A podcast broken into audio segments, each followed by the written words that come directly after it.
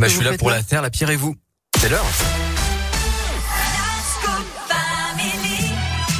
Bah oui, je le sais forcément, acteur studio.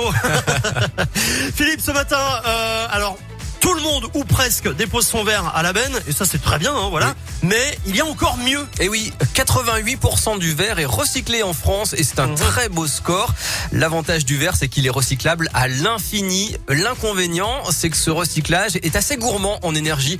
Il faut chauffer les fours à 1600 degrés et les sites sont parfois situés dans d'autres régions à l'autre bout de la France.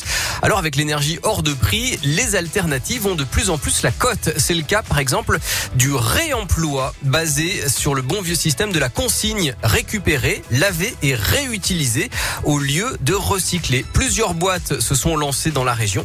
J'ai rencontré l'une d'entre elles, c'est Rebouteille, c'est une coopérative basée à Lyon qui fait du réemploi de verre depuis 4 ans maintenant dans l'Ain, le Rhône et la Loire. Et tout se passe au niveau local, comme l'a expliqué Bastien Caron. C'est le coordinateur technique de Rebouteille. Ce projet, il est né euh, de la frustration de Stéphane, euh, un des deux cofondateurs de Rebouteille, de jeter ses bouteilles à la benne à verre, des bouteilles qui étaient intactes et qui méritaient d'être euh, lavées au lieu d'être euh, refondues euh, à 1600 degrés loin d'ici. Si on compare effectivement le recyclage et le réemploi pour les bouteilles en verre, vous avez trois fois moins de gaz à effet de serre émis, quatre fois moins d'énergie consommée et également un tiers d'eau consommée en moins. Donc c'est largement plus favorable et particulièrement quand on le fait en local comme nous, en limitant au maximum euh, les kilomètres et l'impact. Voilà, il y a de plus en plus d'adeptes, hein, comme par exemple Elodie qui tient l'épicerie euh, Eldorados à Lyon. Elle a franchi le pas pour répondre à la demande de ses clients. Nos clients à nous sont très demandeurs de ça, mais euh, ils aimeraient en fait que tout ce qui est en bocaux soit consigné et c'est tellement euh, acquis pour eux qu'on fonctionne comme ça que même des bocaux qui sont pas consignés nous les ramènent quand même pour qu'on les retourne aux producteurs. Donc c'est dire à quel point ça va vite en fait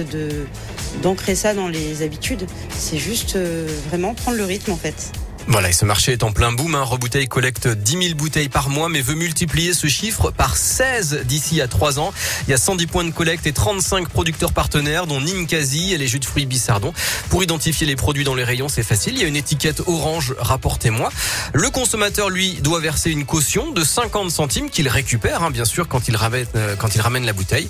Et puis, bah, si on n'a pas de bouteille consignée, on continue de faire comme d'habitude. On va la déposer Le dans la benne à verre. Bah oui, forcément. Merci beaucoup. Euh, euh, Philippe, la Terre, la Pierre et vous est en replay sur notre site radioscope.com. Je vous souhaite une belle journée, Philippe. Merci, belle journée. Dans quelques instants, il y a un titre qui m'a, qui m'a, qui me donne un petit peu les larmes. Philippe, vous allez l'écouter, le découvrir. Le nouveau Kenji s'appelle euh, Eva.